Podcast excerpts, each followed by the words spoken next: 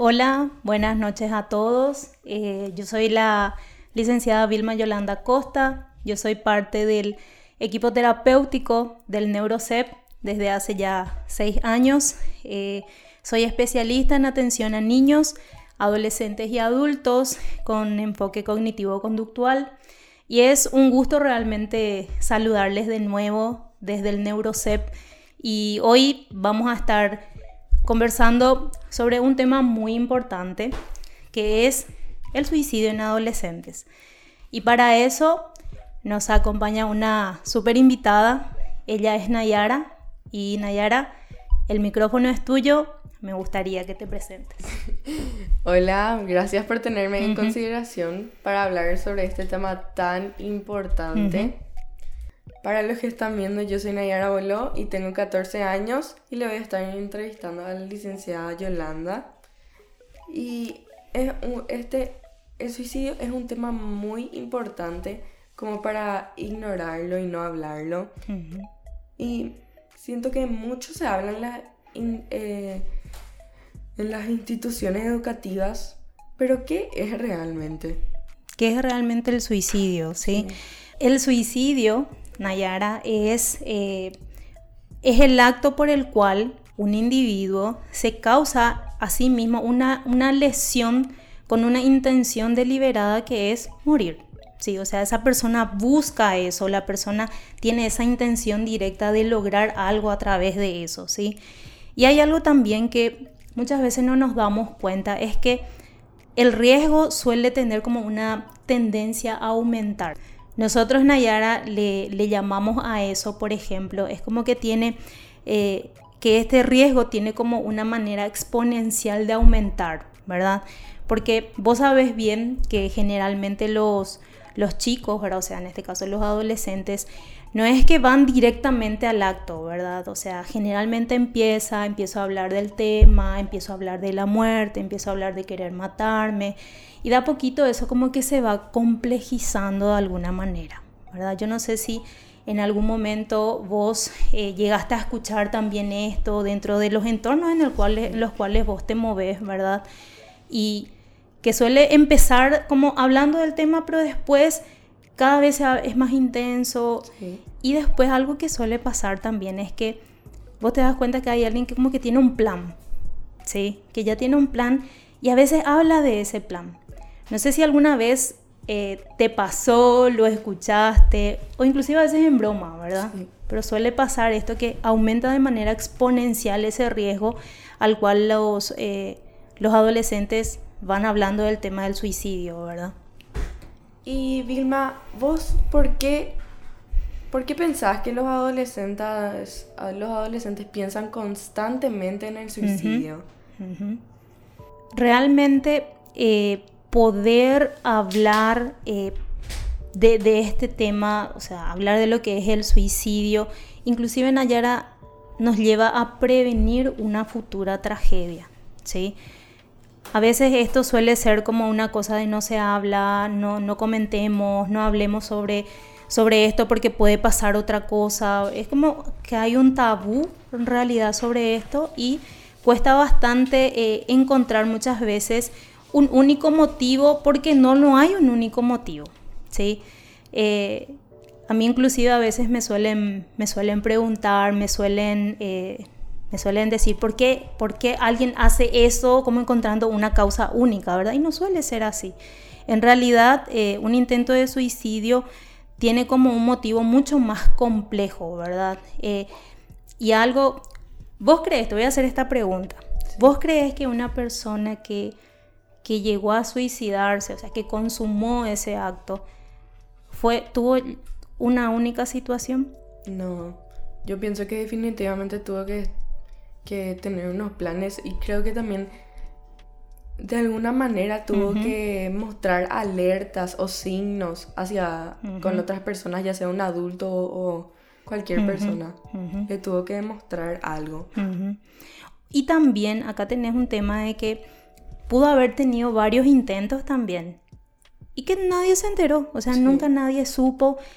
Y a veces, acá por ejemplo, y este es un tema que seguro en algún momento vamos a tocar también, que es el síndrome de autolesiones. ¿sí?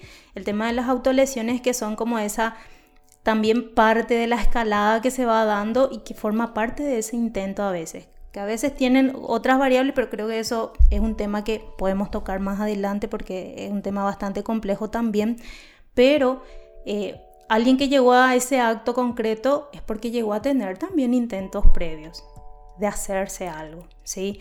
Y algo que, realmente eh, hay que tener muy en cuenta y que es como así como un factor de riesgo súper fuerte, es que, por ejemplo, tener en la casa armas suele ser eh, complicado, ¿verdad? Y más cuando ese adolescente sabe que en casa hay un arma, sabe que en casa hay algo con lo cual sabe dónde se guarda, sabe cómo conseguir, o sea, yo creo que ustedes tienen la habilidad para manejar muchísimas cosas, ¿verdad? Entonces, eh, te pongo nomás un ejemplo acá. Eh, yo a veces hablo, por ejemplo, del control parental con, con los papás, por ejemplo, y ellos creen que saben, sí, control parental, todo, pero ustedes ya están 10 pasos, 10 pasos adelante ya están con eso, ¿verdad? Entonces, ustedes mismos a veces el mismo control parental, ¿qué hacen con eso? Desbloquean. Sí. ¿Verdad? O sea, ya está todo. No hay control. No hay control, ¿verdad? O sea, ¿quién tiene el control? Otra persona, ¿verdad? Entonces, eh, muchas veces eh, nosotros sabemos que hay un arma en casa, ¿verdad? Otro tema también que suele aumentar este riesgo, Nayara, es que eh, cuando hay muchos medicamentos en casa. Sí. ¿sí? Entonces, tipo estos medicamentos que están ahí libres. Te pregunto, por ejemplo, algo a vos, Nayara.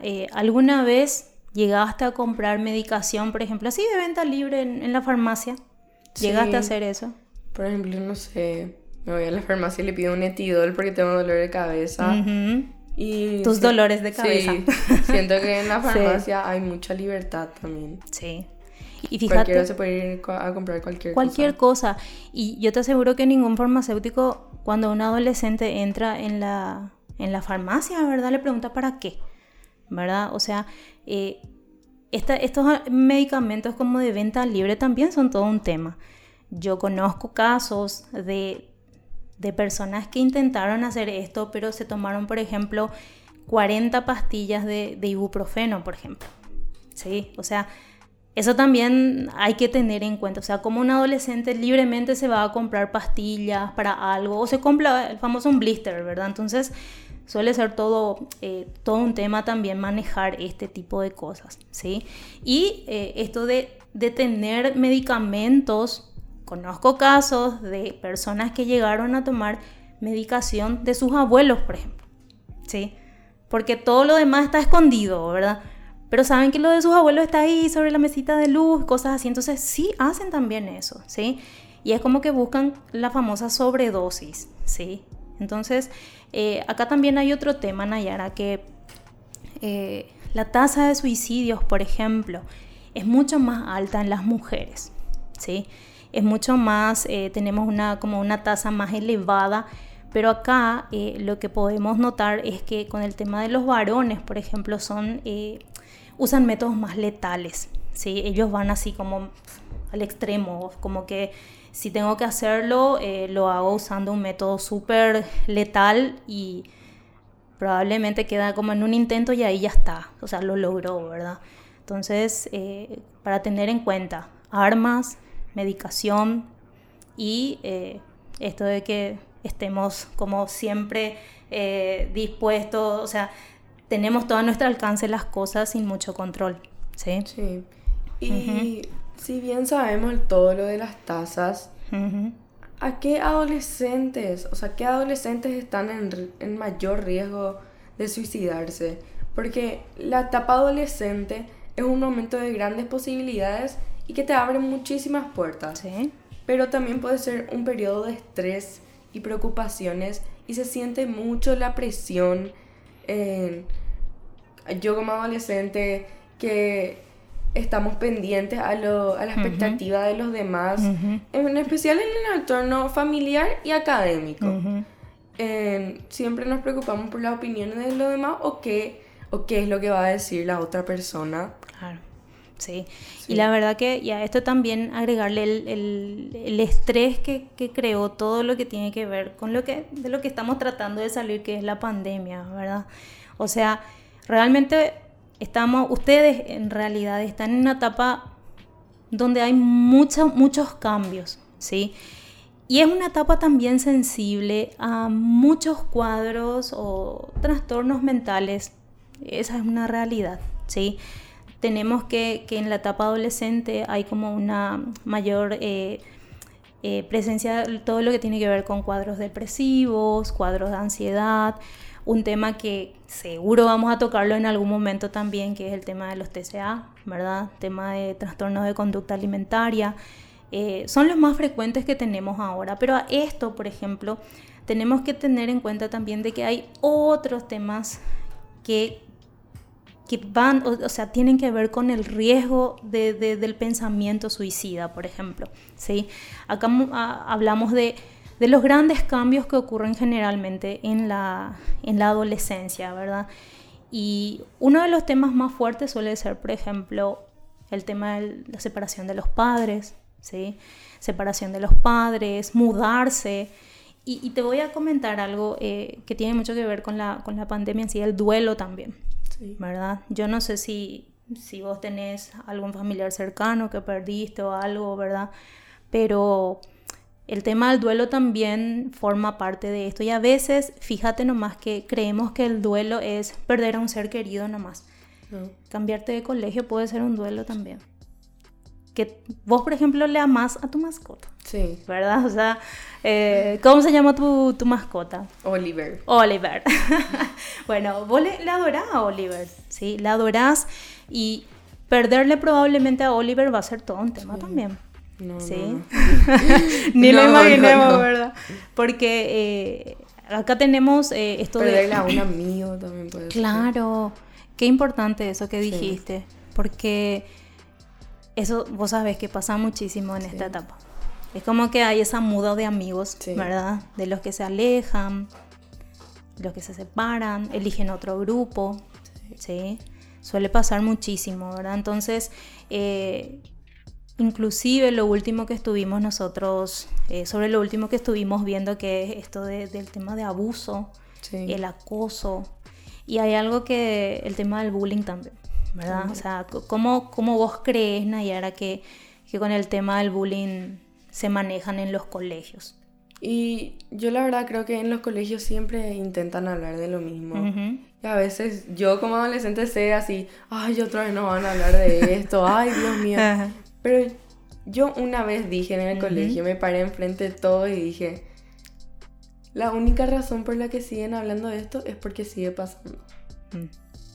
Entonces me parece que los colegios tienen que intensificar más todavía sobre el tema y que tienen que buscar también otros métodos que no sea solamente hablando, porque a veces aburre, a veces aburre que, te, que te hablen nomás de muchas cosas y a veces ni entendés ni querés prestar atención cuando estás ahí sentada. Y creo que los colegios tienen que intensificar más, tienen que poner más de su aporte, tienen que aportar más en el tema. O sea, que vayan más a la acción, ¿verdad? Porque es como, es cierto lo que decía, es como que tenemos así la información constante, información, información, información, información, pero después decir, bueno, ¿y qué se hace? Sí. ¿Qué se hace? ¿Sí? Y el tema del bullying, el acoso, eh, todo forma parte de, esos factores de riesgo que, con esta pregunta que vos me hiciste, ¿verdad? De qué, es lo que... Eh, ¿Por qué los adolescentes están más en riesgo de este suicidio, verdad? Y hoy por hoy, hay desde en todos los entornos en los que ustedes se manejan, hay un montón de factores de riesgo, ¿verdad? Y eh, a esto también hay que un poco acompañar esto de que realmente la etapa adolescente es una etapa así de, mucha angustia, de cambios de humor, de irritabilidad y, decime si hemos hablado, Nayara, del sentirse invalidado también, ¿verdad?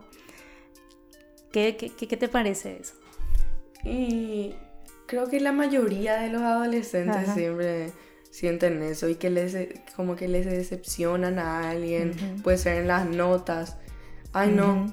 Saqué un o si no, hay personas que son muy exigentes consigo misma. Yo por ejemplo me considero esa persona que pierdo dos puntos y ya es la miseria para mí. Ay, no, me voy a aplazar. Claro. Sí.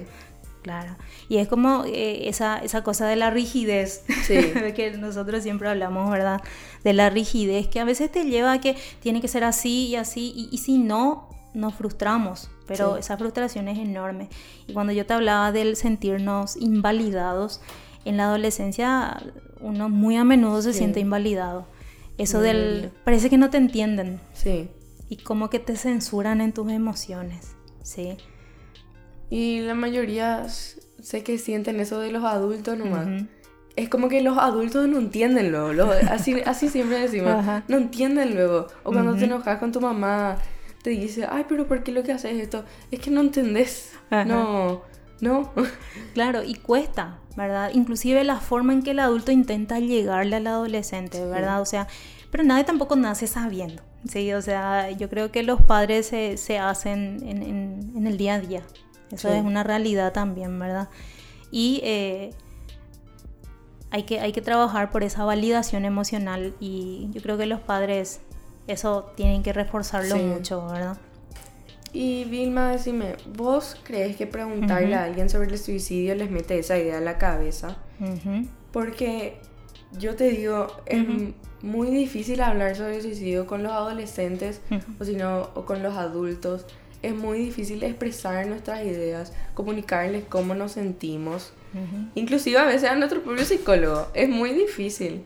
Y ahora y todo cuando estamos hablando, es difícil hablar sobre el Ujú. tema porque es un tema sensible. Sí. ¿Y vos qué opinás Ujú. sobre hablar sobre Y esto? eh, realmente este es... eh, Es algo que se tiene que hablar también. sí, claro que sí, ¿verdad? Porque eso te iba a decir, ya usé hace rato esta, esta palabra, pero es un tabú. Sí. El, el famoso, no hay que hablar de esto, porque esto puede hacer que piense en eso y nada No. que ver. O sea, nosotros, y acá la respuesta es contundente, Nayara, no. Hablar eh, del suicidio o preguntar sobre esto no es que le mete la idea a la cabeza a esa persona, ¿verdad? O sea, y te hablo de que sea adolescente, sea niño o sea un adulto, Sí. ¿sí? O sea, eh, hay estudios que comprueban que no, que justamente es todo lo contrario. Mientras más nosotros, eh, nosotros hablemos de esto, es mejor, ¿sí? Sí. Inclusive, yo te digo algo, la forma más eficaz de saber si alguien ha intentado o está pensando o algo es preguntarle directamente, Sí. ¿sí? Y creo que informándonos más acerca de este tema, creo que es una forma de prevención también, que vamos a hablar un poco más adelante sobre las prevenciones, pero creo que es una manera de prevenir. Claro, totalmente, totalmente, porque eh, decime si a veces hasta tu amigo o tu amiga te cuesta preguntarle esto directamente. Sí. Y yo sé que a ellos también. Yo sé que nos van a agarrar, agarrar a cualquiera y preguntarle, hey, ¿vos te querés suicidar? No, no le van a decir a nadie. A veces así. parece una broma también. Sí, pero Sí. Ujú. no, déjalo ser. Claro, fíjate, te voy a, te voy a contar algo que eh, yo he tenido, por ejemplo, derivaciones porque una, una adolescente dijo en broma, así en broma, ¿verdad? Eh, dijo, me quiero tirar de la ventana. Sí. Y, me de- y, y derivaron el caso por eso. Y, eh, y esta persona me dice, pero no, yo, yo dije Sí. nomás, ¿verdad? Pero es también, hay que tener también en cuenta, o sea, parece broma, pero igual ya es un llamado de atención. Sí. ¿Sí? Es que algo entre los adolescentes Ah. así luego es el humor negro. Siempre es a la mañana llegas al colegio, ay me quiero tirar de la ventana, ay Dios mío, me quiero matar. Voy a sacar un 3 en, la- en matemática, me voy a matar, me voy a tirar de la ventana, ¿Y cualquier cómo cosa. reaccionan los profesores cuando escuchan esto? ¿Cómo? Los ¿Qué hacen así? En mi, en mi colegio te dicen así, ¿por qué? ¿Por qué? Te preguntan, Ujú. wow, porque, pero saben igual que es broma. no es que van a tomar así tan serio como lo que nos dijiste ahora en mi, en mi, sí- en mi colegio. Pero también es algo alarmante. Cuando, alguien dice eso, yo por ejemplo me doy cuenta, algo está pasando. Estás diciendo de broma, pero, Pero hay una idea. igual ahí. está la idea, sí, Claro, claro, claro. Hay una idea ahí. No, está un poco, digo en broma y es así, tipo Sí. broma al 100%. Sí. ¿Cómo es que, me decís? Bromis. ¿Cómo? Bromis. o no. ¿Bromis o no? no. Ah, Bueno, por eso, o sea, eh, no sabemos. Entonces hay que tratar de ver, o sea, hay que, no hay que quedarse nomás con eso, ¿verdad? ¿Y vos crees que amenazan las personas con suicidarse para llamar la atención? El famoso llamar la sí, atención. Llamar la atención. Ajá. La verdad que eh, una, una, forma de, eh, o sea, hablar de directamente de, de, hablar, Nayara, de querer suicidarse no es una forma eh, adaptativa, por así decirlo, de reaccionar al estrés. ¿sí? O sea, eh, en realidad si yo estoy dentro de mi comportamiento, por decirlo así, funcional y adaptativo, mi forma de reaccionar al estrés o la angustia que yo estoy teniendo no debería de ser de esta manera, ¿sí? Pero muchas veces estos pensamientos y estas acciones suicidas son en realidad un signo de que una persona está en una angustia tremenda, una angustia extrema y es el indicador más importante, ¿sabes qué decir? Necesito ayuda. Sí. necesito ayuda. Y está pidiendo, parece en silencio, pero está pidiendo a gritos con su comportamiento, con lo que hace, con todo. Es una de las advertencias más claras, creo yo. ¿Y cuáles, ya que estamos hablando de esto, cuáles vos crees que son los signos de advertencia sobre el suicidio? ¿Cómo, cómo, cómo eh, de repente eh, darnos cuenta eso, eso en el día a día y de que eh, realmente se dan señales? Y esto yo quiero que, todos los que nos están escuchando sepan, porque no es que, uy, hizo y nunca, nunca mostró ninguna señal. Sí se dan señales. ¿Verdad? Y yo creo que por eso es importante estar informados también de cómo se pueden dar. Claro, claro. un tema, por ejemplo, es esto de eh, hacer afirmaciones suicidas. Y acá voy al bromis o no. Bromis o no. ¿Verdad? O sea, esto de hablar del tema del suicidio en tono de broma, y de que sea algo muy constante, eh, estar constantemente preocupado por el tema de la muerte, hablar sobre esto, ¿verdad?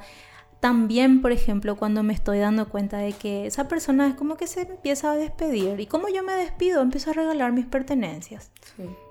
Yo, por ejemplo, no sé, soy, soy tu mejor amiga. Y un día vengo y te digo, Nayara, te dejo esto. Y vos sabés que esa, no sé, esa, ese objeto era re, es re importante para mí. Y yo te dejo eso.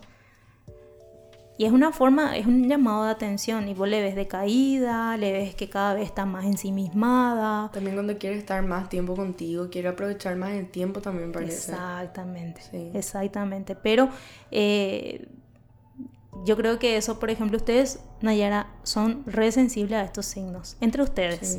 Yo me doy cuenta de eso, ¿verdad? Y puedo ya hacerlo inclusive como un llamado de atención para nosotros, los adultos, que a veces no nos damos cuenta. ¿Por qué? Porque nosotros también estamos en nuestro propio mundo, pues. Sí, yo siempre pienso que los adultos son los últimos en darse cuenta de todo. Por ejemplo, me pasó una vez que mi mamá se dio cuenta de algo después de tres meses más o menos. Y mis compañeros ya se dieron cuenta así a la semana, en la semana que pasó y, claro. eso. Creo que los adultos Em, que después vamos a hablar de una encuesta que yo hice, que están menos informados que los adolescentes. O están tan metidos en sus cosas, sí. ¿verdad? Tan metidos, metidos, y es como que un poco una visión borrosa de la realidad que está enfrente Mamá, de estoy acá. y sí, estoy acá. Y necesito ayuda, ¿verdad? Esto de distanciarse de los amigos, distanciarse de los familiares, ¿verdad? Eh, inclusive empezar a tener este cambio de comportamiento, soy más agresivo, soy más agresiva, soy hostil. Es como que esa irritabilidad de todos los días, no tengo paciencia con nada, todo me frustra, ¿verdad?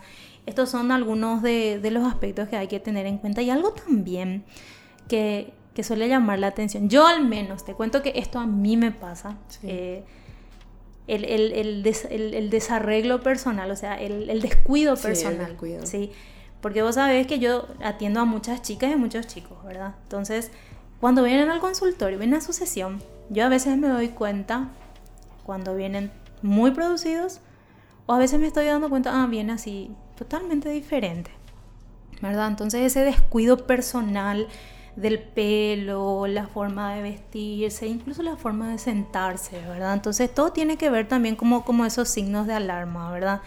inclusive, eh, nosotros no tenemos que, como te, dije hace rato, eh, tipo borrar una realidad, porque hablamos también de otras tipo conductas de riesgo. Las drogas están ya entre nosotros, ¿sí? O sea, el tema de las drogas.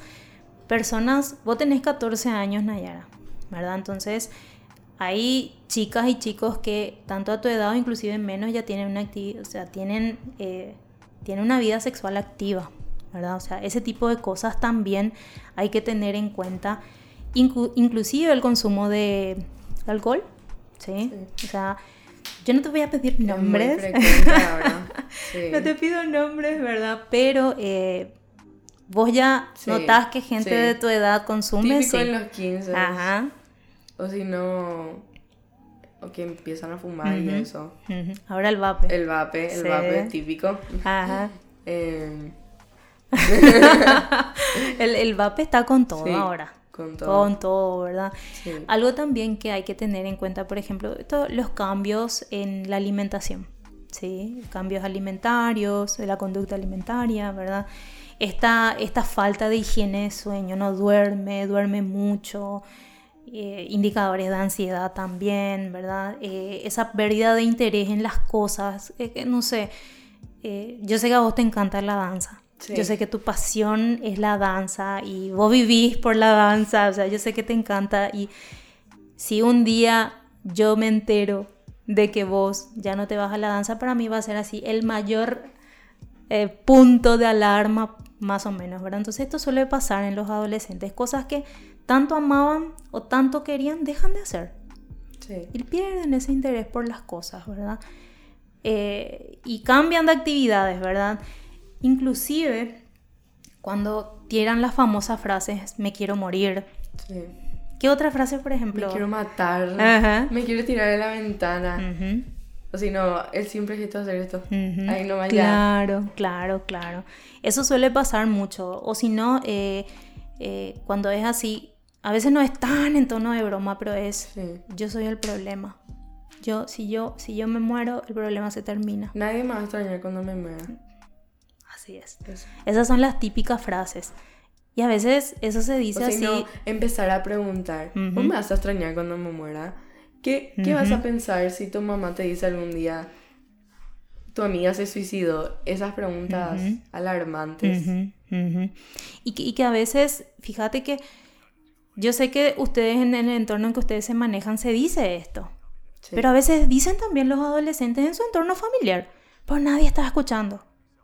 O nadie prestó la suficiente atención a lo que estaba diciendo, ¿sí? Y hay algo también el tema de las cartas de despedida, el empezar a escribir cosas, eso también un montón de, de cuestiones que son signos de alarma, ¿verdad? Eh, el, con el tema de ya no tiene esa respuesta a cuando le elogias por algo y no se siente más como sumamente importante, ¿verdad? Son muchos signos de alarma, muchos signos de alarma, ¿sí? Y ahora que ya sabemos todo esto, ¿qué podemos hacer si estamos en crisis o alguien que conozco está considerando, considerando haciéndose daño? o incluso matarse. Bueno, esto voy a empezar primero por los padres. Si los padres ya identificaron a Nayara, tienen que buscar ayuda. Ayuda profesional.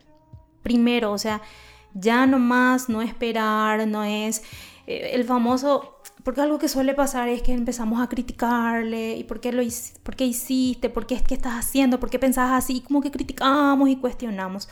Cuando se tiene esta actitud, lo que pasa con ustedes es que hacen un, una retirada. Sí. Es como que no quiero hablar, me empiezo a encerrar en mí misma, no quiero más, no quiero más nada. Entonces, tu mamá, tu papá te pueden retar, decir de todo y vos te callas nomás. Sí. Pero tus ideas siguen más todavía se alejan. Claro, se alejan, porque no es la forma de llegar a eso, ¿sí? Em, por ejemplo, eh, no hay que dejarle sola a esa persona, ¿sí? y animarle a que pida ayuda, animarle y contarle a un familiar también, ¿sí? Si vos, por ejemplo, no sé, te pongo un ejemplo, un compañero que probablemente no sea tu amigo o tu amiga, ¿verdad? Pero es un compañero, estaría bueno que le cuentes a alguien del colegio, le cuentes a alguien cercano. Y la idea es que alguien sepa y que esa persona ese, busque ayuda, ¿sí? No dejarle solo. Y, y, algo también, en este caso, por ejemplo, ahí me vas a decir qué vos pensás sobre esto, pero ¿viste el famoso vamos a dejar en secreto? Sí. ¿Qué vos pensás de eso? Me entero y no le cuento a nadie. Yo sé que muchas personas dicen, no puedo romper su confianza, pero si es algo que de verdad te contó así, que es alarmante, yo primero intentaría buscarle a sus padres. O sea, primero en realidad a mis padres. Le contaría a mis padres primero. Tu, tu entorno más cercano, de confianza. Sí. Y después yo le intentaría contar a sus padres o sino que mis padres hablen con los padres del que está intentando hacerse eso. Pero yo pienso que si es algo así muy alarmante, eh, por ejemplo, que ya tiene todo un plan, que ya sabe todo el día, fecha, hora, que, y quiere mantener ese secreto, yo no. Yo conozco casos, te cuento, de, de, de personas que simbólicamente se tatuaron una fecha. Y todos los días se ponen esa fecha, se ponen la fecha, se tatúan. ¿Y por qué eso? ¿Entendés? Porque y a veces llegan los adolescentes a su casa, están ahí, pero nosotros ni nos vemos, ni nos vemos esos detalles, ¿verdad? Entonces, eh, muchas veces, yo te cuento de lo que yo llegué a escuchar, el famoso no cuento porque no quiero que se enoje conmigo. Y después si se enoja conmigo y deja de ser mi amiga, sí. ¿verdad? Entonces es como eh, atenti, atento, ¿verdad? Eh, no, no, es, no es así. Y para nosotros, eh, tiene, todo esto tiene un límite de secreto profesional también. Cuando un adolescente viene a consultar con nosotros, le hablamos de ese secreto profesional, de hasta qué punto y cuando hay un tema donde hablamos que algo pone en riesgo su vida, nosotros rompemos el secreto profesional. Por eso no es que, ay, esto no le cuentes a mi mamá, no le cuentes a mi papá. Sí o sí tenemos que contar, ¿sí? Y a veces se enojan, sí. a veces se enojan. Pero la idea es explicar la importancia de por qué estamos hablando de esto, ¿sí? Entonces, no hay que mantener en secreto, en serio, no secreto. ¿Y qué pasaría si yo leo mensajes de un amigo, así con intenciones? que, porque en las redes sociales es muy común eh, por ejemplo, típico la chica rubia que muestra toda su comida, cómo se va al gimnasio. Su vida perfecta, parece que nada malo le puede pasar. Pero al final nos damos cuenta que en cualquier momento le puede caer un avión encima, igual que a nosotros. que no, es no era perfecto todo, no era un cuento de hadas. Es un ideal. Sí. ¿Ves así cuando vos ves como el libro ideal de la vida de una persona? Los famosos, ¿sabes? O sea, los influencers. Sí. Y nosotros, Nayara, la vida pública, esta de la vida en redes sociales de una persona representa una mínima parte de su vida. Y por más que te diga, este es mi día, tampoco. Sí. Entonces, ¿qué es lo que vende? Lo que vende es lo, lo perfecto, lo que está bien. Ay, sí, esto me compré, un montón de cosas, ¿verdad? Eh, ustedes están muy, muy, Nayara, eh, metidos en el mundo en línea. Sí. sí. o sea, es algo que a veces yo siento que a ustedes les consume realmente mucho. Yo sé que vos, Nayara, vos sos, eh, sos de ver TikTok. Sí. ¿Qué vos pensás de TikTok? Yo pienso que la palabra perfecta para describir a esta plataforma es tóxica. Sí. Tóxica porque hay muchas cosas buenas, hay muchas cosas malas y a veces incluso hay, se filtra mucha información o si no, no se muestra toda la información. Em, yo creo que es una aplicación con mucha libertad, que necesita tener más límites también. Porque cualquiera puede subir lo que quiera. Em, y ahí también es donde se encuentran muchos mensajes, muchos y no solo alertas. Claro, y no solo sobre este tema. Sí, sobre cualquier tema, cualquier tema. Fíjate que eh, Incluso una vez se descubrió un asesinato gracias a TikTok en Estados Unidos. ¿Ah, sí? sí Eso no sabía. Sí, muchas cosas. ah, sí. Bueno, imagínate, o sea, eh, no solamente sobre suicidio, o sea, inclusive es tan, como vos decís, tan tóxico que te dan ideas de cómo hacer ciertas cosas. Y, por ejemplo, en TCA, por ejemplo. Cómo empezar. Exactamente, cómo empezar. Eh, te dan la idea de cómo esconder la comida. Cómo vomitar. Cómo vomitar. O sea, un montón de cosas que, que realmente juegan con nuestra salud mental. Sí. Y, y sin darnos cuenta, a veces pasamos horas mirando, mirando, mirando, Sí, mirando. horas. Horas y Horas. horas. ¿Verdad? Entonces, Sin darnos cuenta. claro, hay, hay un... Te quiero nomás mencionar un reto que se llegó a hacer. eh, yo no sé si vos llegaste a escuchar el reto de la, de la ballena azul. Sí. Este fue un reto que se hizo en el año 2017. ¿sí? ¿Cuál era el reto que tenías que hacer? 50 cosas en 50 días. ¿sí? ¿Y cuál era el último? Tirarse a una ventana. Sí, Pegarse un tiro. algo, ¿verdad? Entonces, el, la- la- el último reto era cometer, matarse, ¿verdad? Entonces, eh, esto también, y, muchos, o sea, se calcula que hay un montón de adolescentes que llegaron a esto en este tiempo, ¿verdad? Y este, fíjate nomás que esta, este reto fue creado por un ruso de 22 años, ¿sí? Un ruso de 22 años y ¿sabes cuál era su objetivo? Que tenían que, que él tenía que deshacerse de basuras biológicas. Así le llamaban las personas, ¿verdad? O sea, y, y fíjate cómo de dónde nace luego y a veces sin y él pudo completar su, aplica su jueguito. Claro, o sea, y él lo hizo y él estaba ahora en la cárcel. O sea, 17, 18, 19, tres años de cárcel le dieron. Sí. Tres años de, de cárcel le dieron por incitar. Yo creo que es poco encima. ¿Y cuánta gente murió con esa incitación? ¿Verdad? Y, y no, y, y hay un montón de otros retos, ¿verdad? Entonces, suele pasar también en otras plataformas, en YouTube llegó a pasar, y hay otras plataformas que, como vos decís, no tienen tanto control, ¿sí? Que, por ejemplo, publican su video, tipo su video de despedida. Sí. ¿sí? Y alzan en, en las Sí. redes, ¿sí? Vos, vos no usás Facebook, ¿verdad? No, No, no, porque no, no es de tu época. Sí. Bueno, Facebook es más de mi época, ¿verdad? Yo entiendo que para los adolescentes de ahora, Facebook no es así la, la plataforma más atractiva, ¿sí? Es más de, de nuestra época. Pero sí, Facebook se puede activar como un centro de seguridad en relación a bullying, a suicidio, ¿verdad? Tiene así como está un poco más trabajado la plataforma, pero que está trabajada justo la plataforma en donde no están los adolescentes, Sí. ¿verdad? Entonces, eh, sí. eh, Y yo creo que esa es la razón por la que no, los adolescentes no les gusta tanto. Claro, y, y sí, y que sí, o sea, tenés razón, es así. Y, eh, por ejemplo, si vos llegas a ver, yo no sé si vos llegaste a hacer esto, pero si vos llegas a ver, por ejemplo, una publicación en donde incitan a, o hablan, ¿qué harías con esa publicación? Vos. Y ¿Qué harías? ¿Realmente qué harías? realmente, si me sale, yo ignoro. Porque a mí me hace sentir mal. No, no me gusta ese sentimiento así de que no me gusta sentir que alguien está mal y yo no le puedo ayudar. Ujú. Porque si, si, por ejemplo yo veo y no sé quién es, Ujú. pero si es por ejemplo alguien que yo conozco, yo primero hablaría con esa persona. Ujú. Le diría, mira, yo sé que, que esto está pasando y tenés que buscar ayuda. Y si vos no buscas ayuda, yo voy a buscar por vos, te voy a Claro. ayudar. Ujú. Y eso es lo que yo haría. Claro, y a veces lo que nos cuesta hacer también es el famoso reportar la publicación. Sí, ¿sí?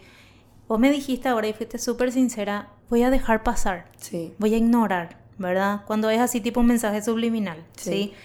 Eh, pero nosotros tenemos que reportar también eso. Yo no sé si en TikTok se puede reportar, Sí, sí, se, sí puede, se puede. ¿verdad? Entonces en Instagram se puede, en Facebook también se puede. Sí. En Facebook a tú te... Sí. Facebook de por sí te cancela casi todo, Sí. ¿sí? Entonces, eh, se puede reportar. Y otra cosa, Nayara, que a veces no hay que compartir por compartir nomás las cosas, ¿sí? A veces nosotros compartimos nomás una publicación sobre algo y nosotros no sabemos a quién le podemos estar haciendo daño con esa publicación, Sí. Y esas son las cosas así como eh, con falta de responsabilidad. Y yo te hablo porque sí, yo consumo más Facebook por mi edad, ¿verdad? Entonces, eh, yo veo a veces que nosotros los adultos a veces publicamos y compartimos cosas. Es y- que hay muchas cosas que pueden hacerle daño a una persona así y vos sin darte cuenta. Por ejemplo, no sé, justo hoy se murió tu perro y ves una publicación de un perrito ahí acostado y vos decís, ¿A quién le puede hacer daño una publicación de un perrito? Subí en tu historia y había sido justo se murió hoy el perro de tu amiga. Y eso, y eso es como, como, eh, como pensamientos que te activan. Sí. sí. Es como que justo coincidió con un bajón y te activa. Sí. Y eso también forma parte de lo que después hay que sobrellevar. Sí. sí. Y vos, Vilma, ¿cómo crees que podemos prevenir esto? Una, nosotros, por ejemplo, en Ayara hablamos siempre de los que son los factores protectores, ¿sí? Los factores protectores son como todo, todo aquello que representa lo que a mí me puede cuidar de, o me puede disminuir el riesgo ante algo, ¿sí? Para nosotros hay factores protectores personales, por ejemplo, de que la persona trabaje sobre sus habilidades sociales, sus habilidades de comunicarse con los demás, trabajar el tema de los hábitos saludables, ¿sí? trabajar esto, eh, este tema de comer sano, hacer actividad física, ¿sí? después también tratar de trabajar el tema de la personalidad, la autoestima.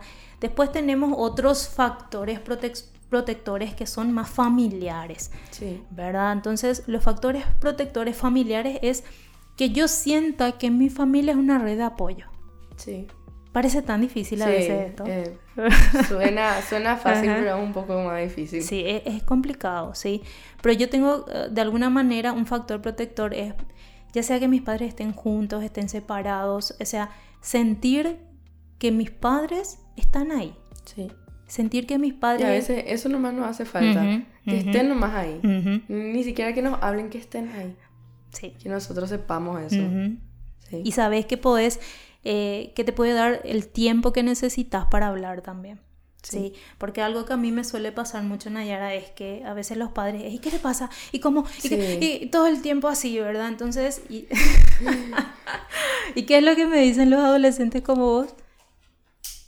Quiero mi tiempo. Sí.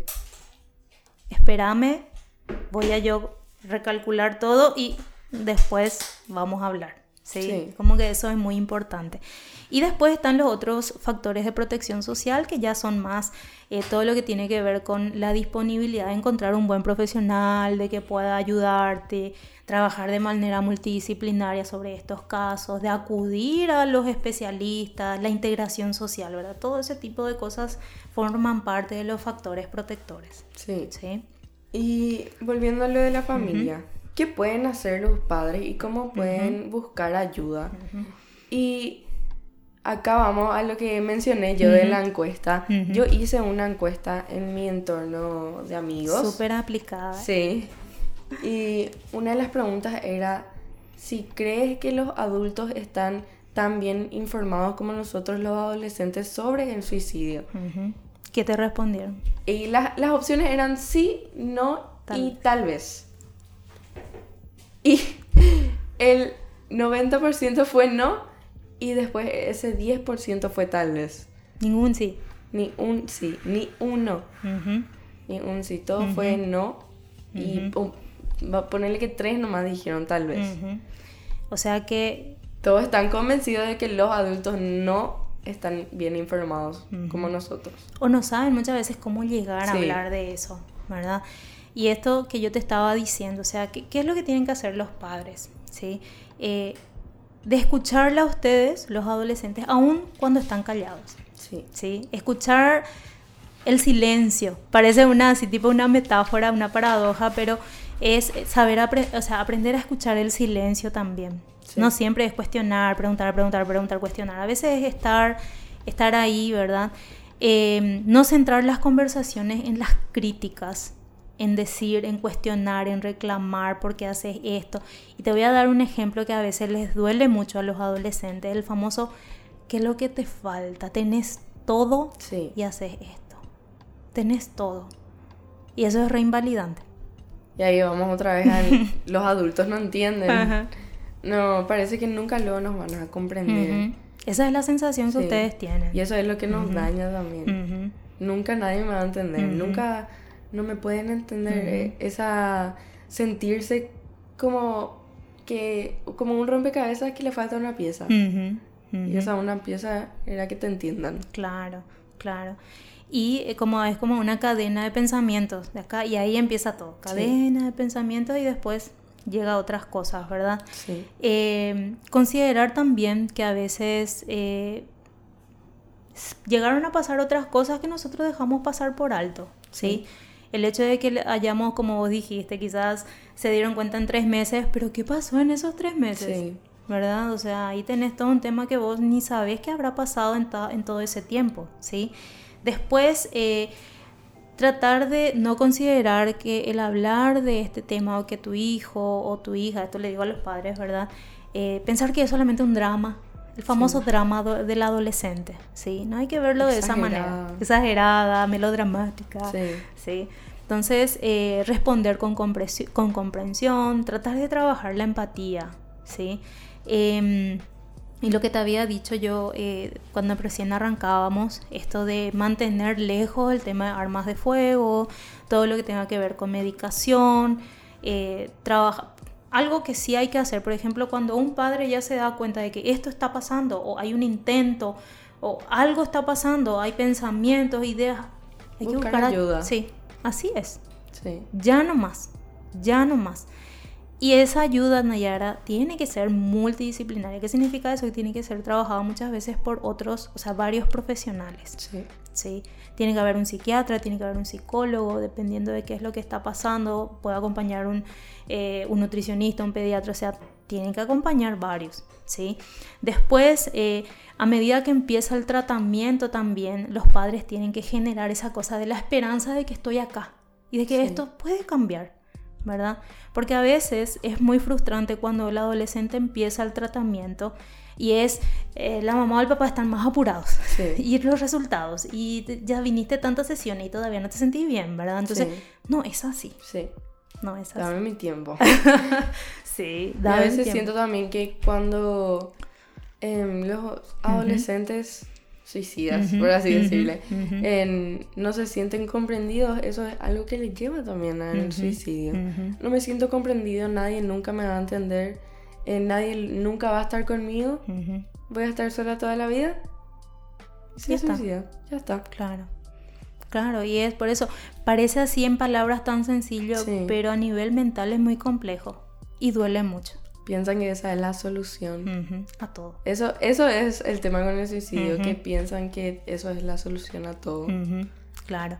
Y acá también otro tema que yo ya me dirijo otra vez a los padres que no funciona, les digo, esto es hablar del hay que ser positivos.